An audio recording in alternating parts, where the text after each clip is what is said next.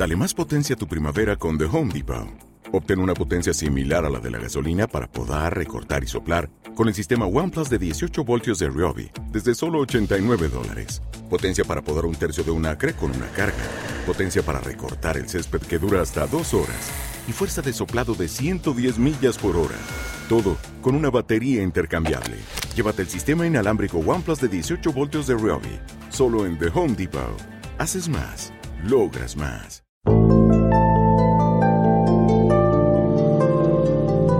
A Ciencia Abierta. Un espacio de la Universidad de Antioquia para divulgar conocimiento desde la investigación a la sociedad. Dirige Diana Gómez. A Ciencia Abierta, un espacio de la Universidad de Antioquia para divulgar la investigación social y humana, económica, política, científica y cultural conjugada con los temas de coyuntura y la actualidad.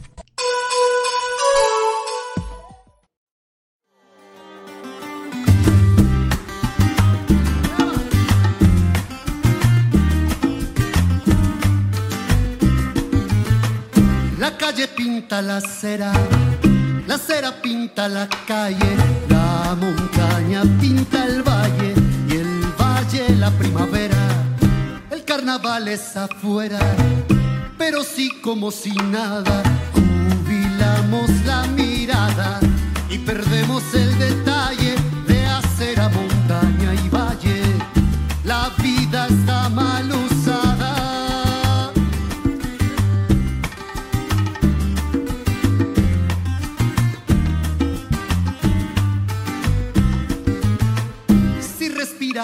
y usar el cuerpo vedado por el sobrevalorado medium de la anatomía. Si hay una melancolía cruelmente dosificada toda la semana y cada domingo se te subleva una primavera nueva. La vida está mal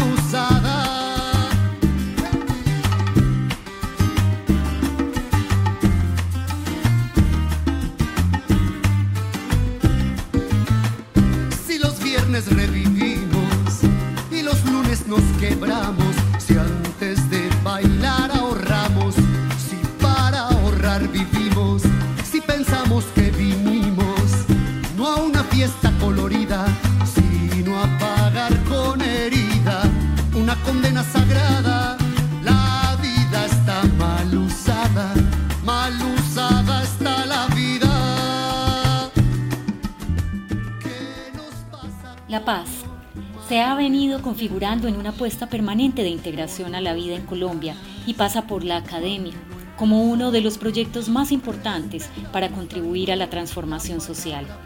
Una de sus propuestas es la Agenda de Paz de la Facultad de Comunicaciones y Filología de la Universidad de Antioquia, conjuntamente con la Unidad de Paz de la Universidad. Para instaurar esta apuesta, el invitado especial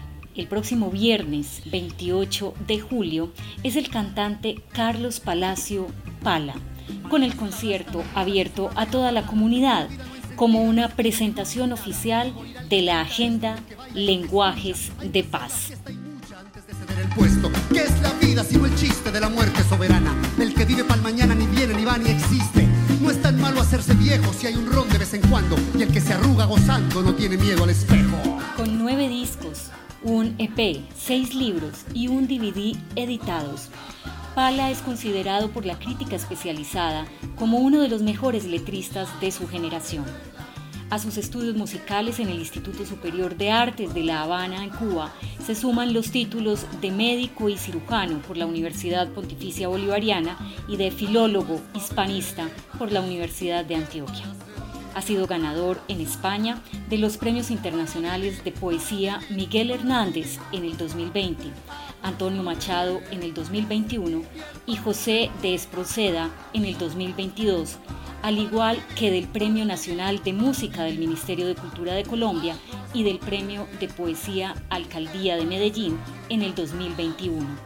Ha sido además distinguido por el Consejo de Medellín con la Orden Juan del Corral al Mérito Artístico Se ha presentado en múltiples países de América y Europa y ha compartido escenario y grabaciones con artistas como Jorge Dressler, Javier Ruibal, Fito Páez, Juanes, El Canca, Rosalén, Santiago Cruz, Coquemaya, Pedro Guerra, David Aguilar y Marta Gómez, entre otros. Hoy en la Ciencia Abierta es nuestro invitado especial, un artista integral sobre cómo se le canta a la paz y lo que significa en el arte esta nueva distinción del lenguaje que comporta la paz. Pala, bienvenido a Ciencia Abierta y con un tema que no solo este programa, sino a la universidad en pleno la hace vibrar y por la que está trabajando profundamente, que es el tema de la paz. Voy a comenzar precisamente en esta bienvenida con ese tema. Hay mucho arte hoy en el posconflicto. Un posconflicto que ha sido difícil de, de, ponerlo a andar, pero el arte ha tenido un eslabón bien interesante y bien importante en esta primera parte del encontrarnos con una palabra y con un contenido que no es para nosotros natural, que es la paz. Pala cómo le canta a la paz. Nena, muchas gracias. Primero, la felicidad es mía estar aquí en mi casa, en mi universidad, en la emisora de mi universidad y contigo hablando de esto tan bonito que se viene en estos días. Me preguntas cómo le hablo yo en particular a la paz. Y aquí yo tengo que, que ser muy cuidadoso, no sé si cuidadoso, pero muy respetuoso, creo que es la palabra, porque, porque mencionaste algo que es muy evidente y es el proceso de visibilización de las violencias que muchos, muchísimos creadores en las regiones, en las ciudades, en, lo urbano en este país han, han tomado como su bandera durante los últimos años y a mí me da mucho pudor incluirme siquiera dentro de este grupo de valientes que han levantado esa bandera.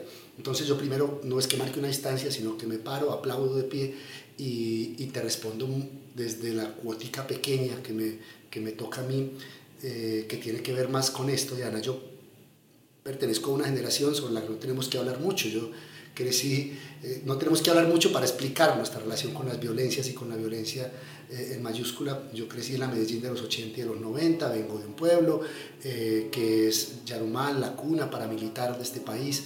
Entonces, claro, decir que pertenezco a una generación que vivió la violencia, pues es una perogrullada. Aún así, yo tengo que decir que soy uno de los pocos privilegiados que he vivido más en tercera persona que en primera persona esa violencia. Y ahí insisto yo porque quienes hemos logrado encapsularnos de la violencia, pues crecemos básicamente ciegos y generándonos un entorno de espaldas a la realidad que ha vivido este país, el país con la mayor inequidad del mundo, el país que se ha, que se ha sustentado sobre la inequidad, que sigue perpetuando unas castas de gamonales que son impresentables. Entonces, toda esta vuelta de perogrulladas que te digo para responderte que, que el papel que yo creo que eventualmente puedo hacer es el de hacer visible eso, digamos, no como una temática monocorde como ocurría, digamos, en antiguas eh, generaciones de cantautores a mediados del siglo pasado, donde había casi que una sola causa, sino visibilizar esas, esos dolores particulares, personales que nos tocan y, y reconocerme parte de la causa también, con esos silencios que hemos guardado. Hay un argumento que quizá nos, nos trascienda a los que pertenecemos a esa generación. Yo me uno a esa generación un poquito. mucho más joven que yo. unos añitos solo más atrás. Vivimos en tercera persona, pero no fuimos ajenos. En algún momento de nuestra cadena genealógica nos encontramos y vivimos eh, toda esta violencia. La conciencia histórica de la violencia ha permitido que tengamos también una sensibilidad diferente frente a la responsabilidad que implica apoderarnos de un lenguaje diferente al de la violencia. Y esa es una de las apuestas que tiene la Universidad de Antioquia y en concreto este proyecto con el que viene a presentarnos la Facultad de Comunicaciones y Filología de la universidad y es una agenda que hable de los lenguajes de la paz. El arte también pretende de alguna manera relevar que hay unas formas, unas maneras de hablar, de conversar, de tener ese lenguaje diferencial en un momento donde nos está haciendo mucha falta hacer el recambio. En ese contenido y en esa sensibilidad que comporta el arte que te estás ofreciendo, hay un contenido que también es distinto. No es el artista usual que conocemos en Colombia, es un artista que viene y se empapa del, del, devenir, de la cotidianidad, de la problemática, de las crisis. Y una de nuestras grandes crisis es negociar esta paz en nosotros mismos. Háblanos un poco, Pala, de ese contenido que tú estás trabajando, que tú lo llamas un aporte pequeñito, pero que, que no lo es tanto porque hay una producción propia, hay una creación propia de ese tipo de discursos para develar todo lo que nosotros conocemos hoy como la verdad, emparentarnos con esta verdad para aceptar y para poder hacer modificaciones históricas. Lo has dicho de una manera que yo no podría mejorar, Diana. El lenguaje sigue siendo nuestra herramienta de mediación y solo a partir de ahí podremos, podremos exorcizar o superar o progresar más allá de, de, estos dolores que mencionas. En mi caso particular, eh, pues es justo ahí en, en el lenguaje donde yo pongo el acento de mi trabajo. A mí eh, me sorprende mucho y me da mucha risa y me beneficio mucho del hecho, por ejemplo, de que los cantautores me consideran más un poeta y los poetas me consideran más un cantautor. Y a mí me encanta eso porque esos, esas zonas limítrofes suelen ser muy ricas y desprovistas de ciertas presiones cuando uno se, se desmarca de, de, ser A o B es sobre el lenguaje donde yo centro mi interés. Entonces, si me pides que resuma o que diga qué creo yo que que, que, podría rescatarse de mi trabajo, tanto escrito como cantado, pues es eso, cierta pulsión por encontrar en el lenguaje un, un, lugar de encuentro, por sensibilizar desde ahí, por decir cosas que a mí me conmueven y que eventualmente pueden coincidir con lo que conmueve a alguien, a alguien más. Justamente en el tema de la violencia, en visibilizar eh, el estigma, por ejemplo, que se crea sobre ciertas variedades lingüísticas. Te pongo un ejemplo. En mi trabajo, el parlache juega un lugar eh, esencial. Yo crecí escuchando tangos, tú también, eh, y crecimos adorando ese lunfardo que no es otra cosa que el parlache que nació en el Río de la Plata. Pero ah, vaya y los muchachos nos hablen en parlache para que empecemos a mirarlos por encima del hombro como si fueran delincuentes por el solo hecho de que dicen parce, cuca o ¿cierto? Entonces creo que ahí, el hecho de visibilizar el parlache como un, una herramienta creativa tan valiosa tan estimulante y tan prolífica como el, como el, el lunfardo argentino, pues ahí hay posiblemente un aporte y algo interesante para mirar, digamos, en mis canciones.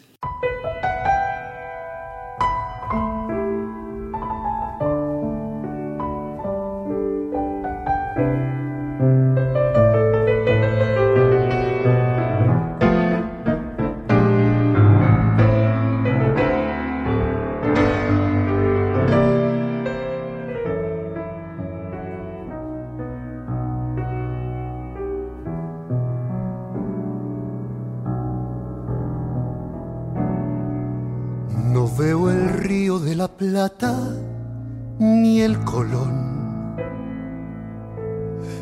No veo las luces de corrientes ni el riachuelo, porque el gotán entonces morfa fe como el que más, currando entre carrieles y sombrero. Y al filo de la tarde, cuando el radio marca un vals, guapea por la plaza de Cisneros. La tarde abusa de los guerasa y el candil. Quema el piel roja que mastica entre los dientes el hombre que fue campo y ahora es polvo de ciudad herido como el sueño de la gente. El chico que debuta y su pebeta en soledad chamullan al dolor con aguardiente. Montaña, belleza, tristeza, con sorbitos de café. El siglo revienta en sombras que alumbró un quinque. Verdad es el sudor y el beso en el hotel. Mentira es que murió Gardel.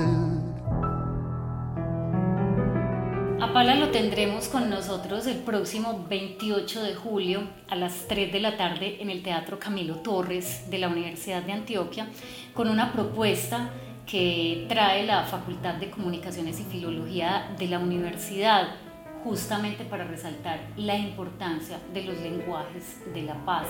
Y estás hablando en esencia de un lenguaje que ha acompañado la historia de Medellín urbana desde principios eh, del siglo anterior.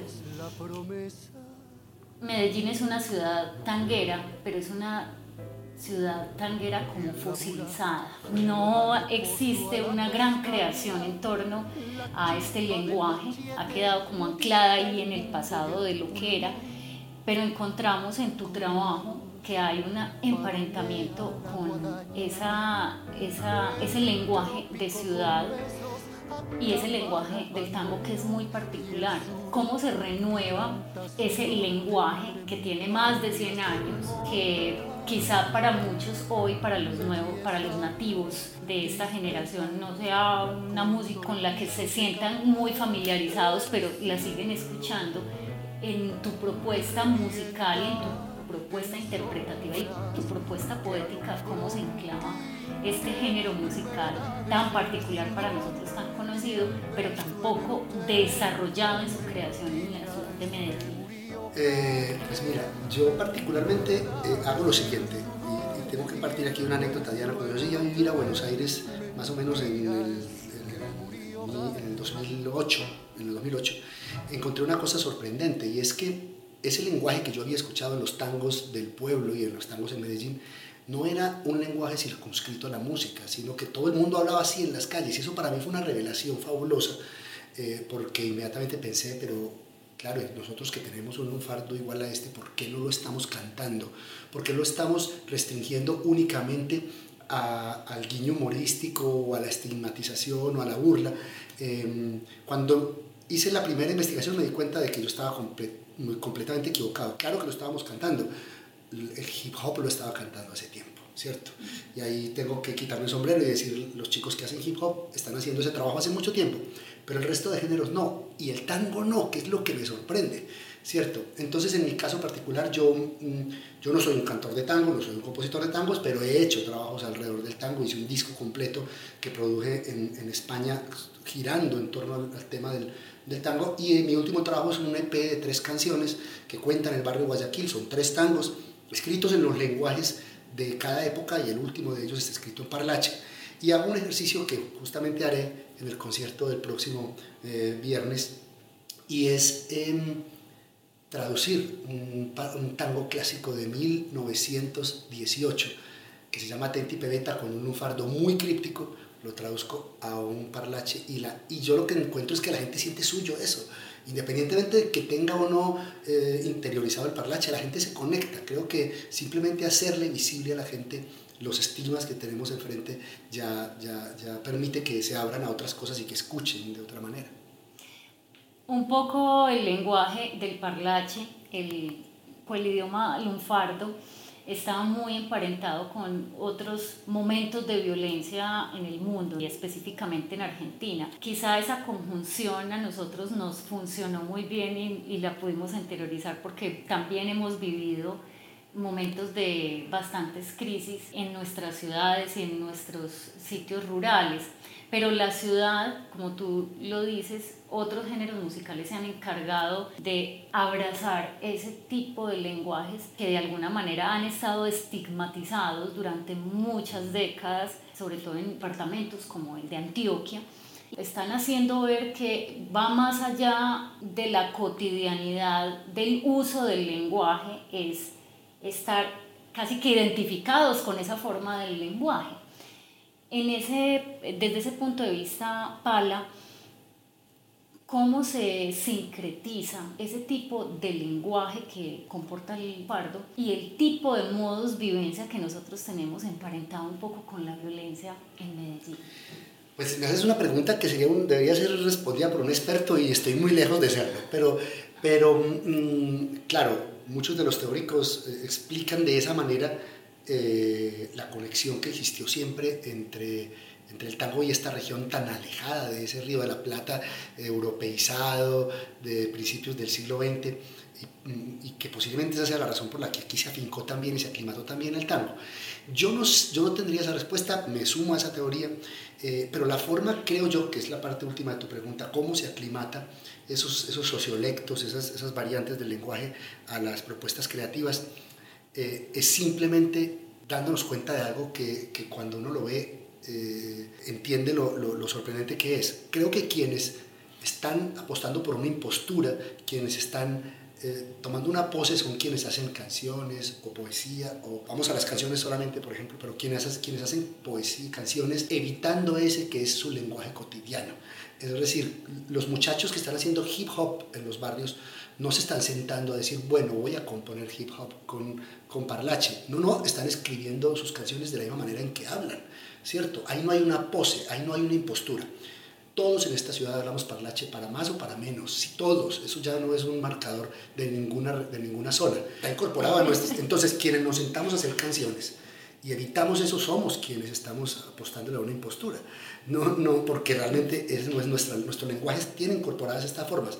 ¿Qué hay que hacer? Hacer lo que hicieron las orquestas argentinas en la década del 30 del siglo pasado y es tomar esto, llevarlo a los lugares eh, de, mm, cotizados y convertirlo en un marcador de orgullo, que es lo que es hoy el lunfardo para los argentinos. ¿Por qué no estamos mirando con orgullo nuestro parlache si es tan interesante, tan, tan atrevido, tan fresco, tan bello?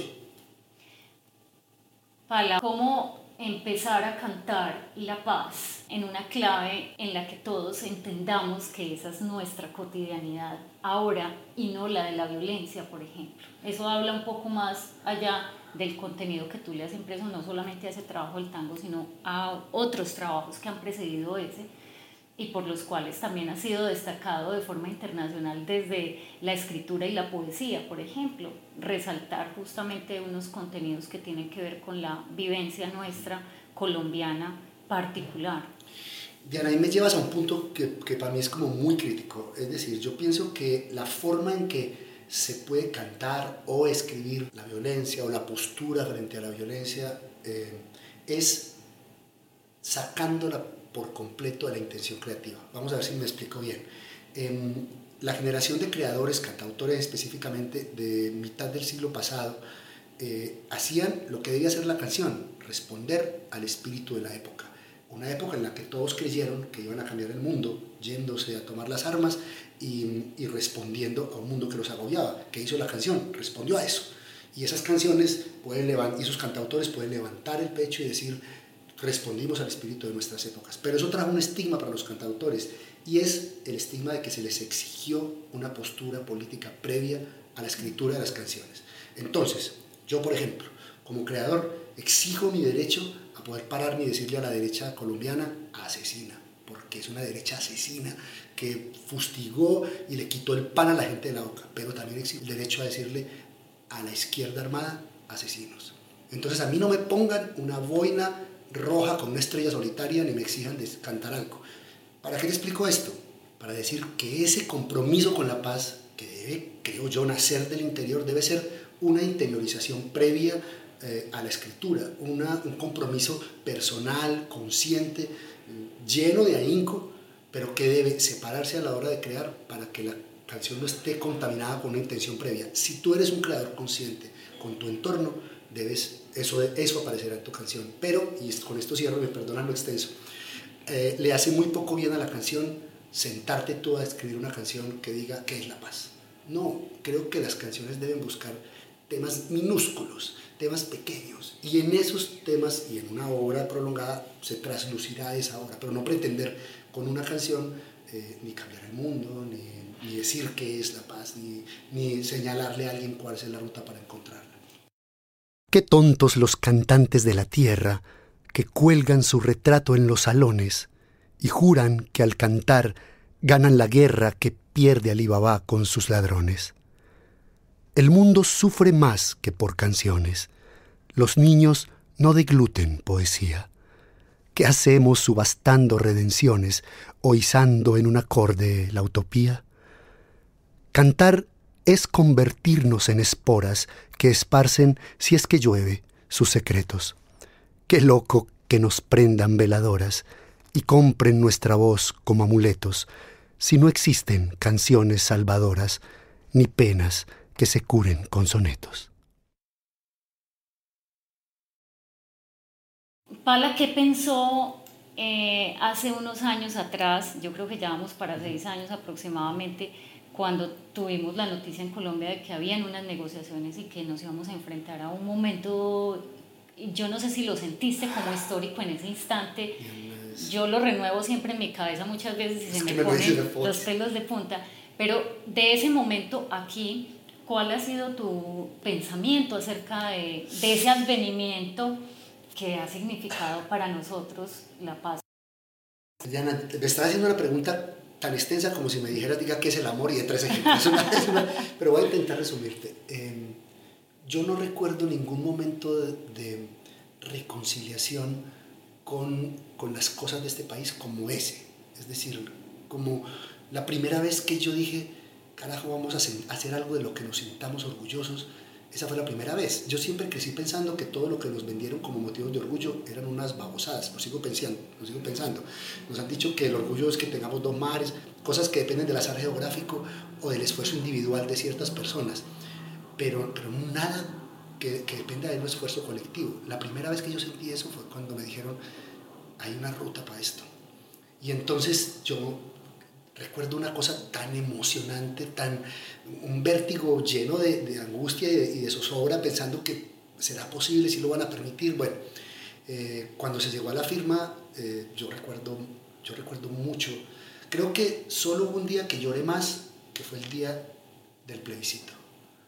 Eh, de ese no. De ese no, el día del plebiscito. Yo, yo recuerdo un desgarramiento como, como ninguno, nunca en la vida, he sentido un desgarramiento tal como ese día, es decir, la, desazón suprema para robarle un, un, título a una película de Luis Ospina. Mm, ha sido una cosa que mirar en retrospectiva es fabulosa, sobre todo, ¿sabes por qué?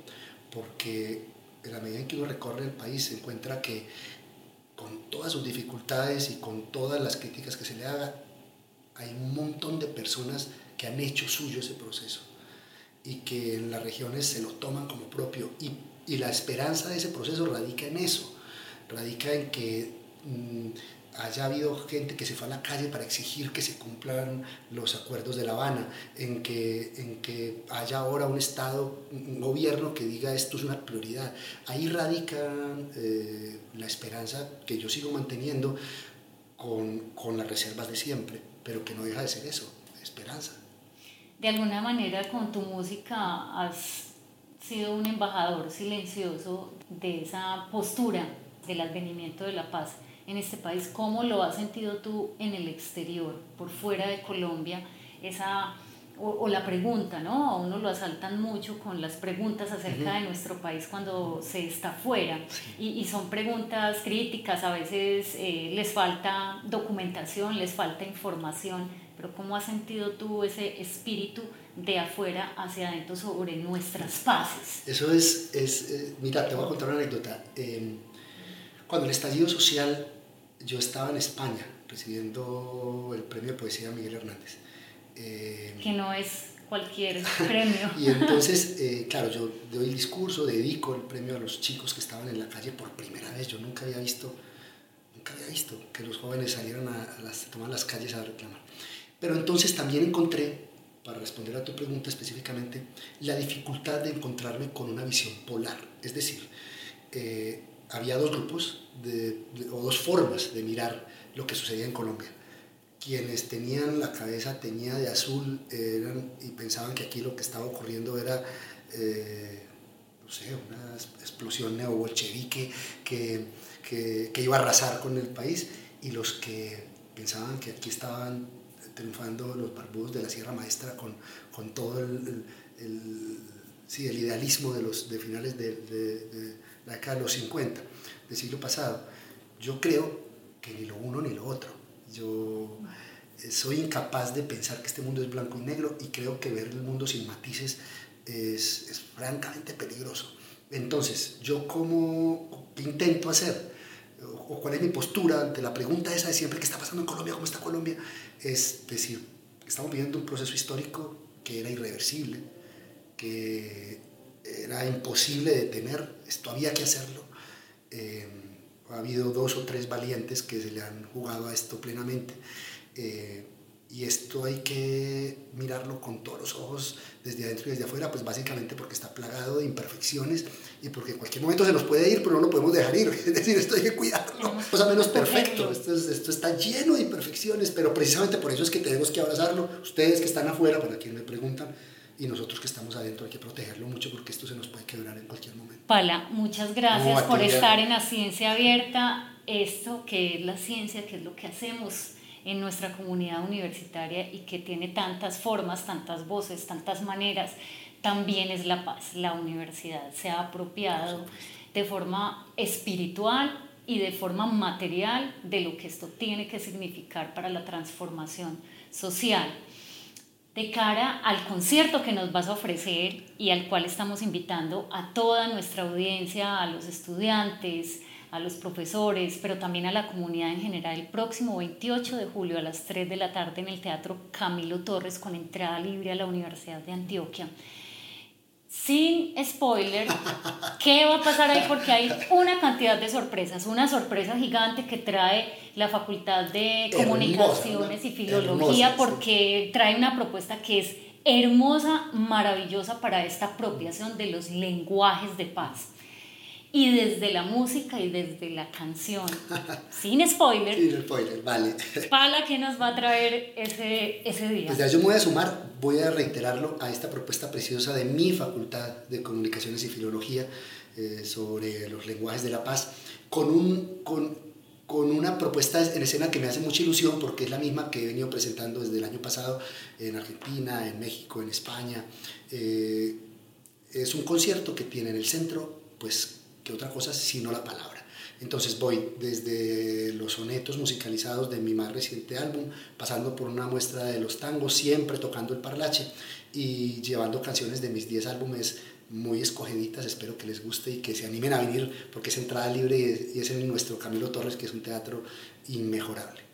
Pala, nuevamente, gracias por estar en esta Tu Alma Mater, siempre bienvenido, siempre un hijo muy ilustre de esta universidad. Muchas gracias, querida. Y para cerrar nuestro programa, yo no me voy a quedar con las ganas de que podamos escuchar, tararear un pedacito de un tango. te, voy a, te, voy a, te voy a decir, entonces te voy a cantar un pedacito de una canción que se llama Lo Bien, que es un bolerito de amor que sucede aquí en Manrique y está cantado en Parlache. Pilles esta calentura, porque sale pa' pintura lo que te voy a soplar. Pílleme antes que me pise, no falta liendra que avise, al parche pa' banderear. Es que ya no ando luqueado, por eso como callao, aunque sí la veo pasar, sisas que la gana es mucha, y le juro por la cucha que me tiembla el cigüeñal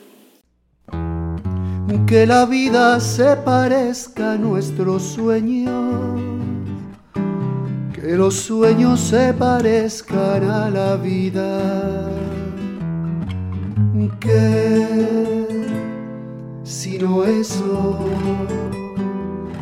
que si no eso es la paz.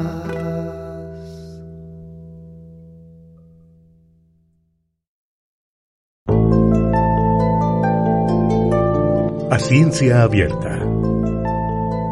Escúchenos a través de la emisora cultural Universidad de Antioquia todos los viernes a las 12 y 30 del día y en podcasts a Ciencia Abierta en iVoox. Sigue el programa semanalmente. Desde la investigación de las diversas disciplinas, conocemos y divulgamos el mundo a ciencia abierta.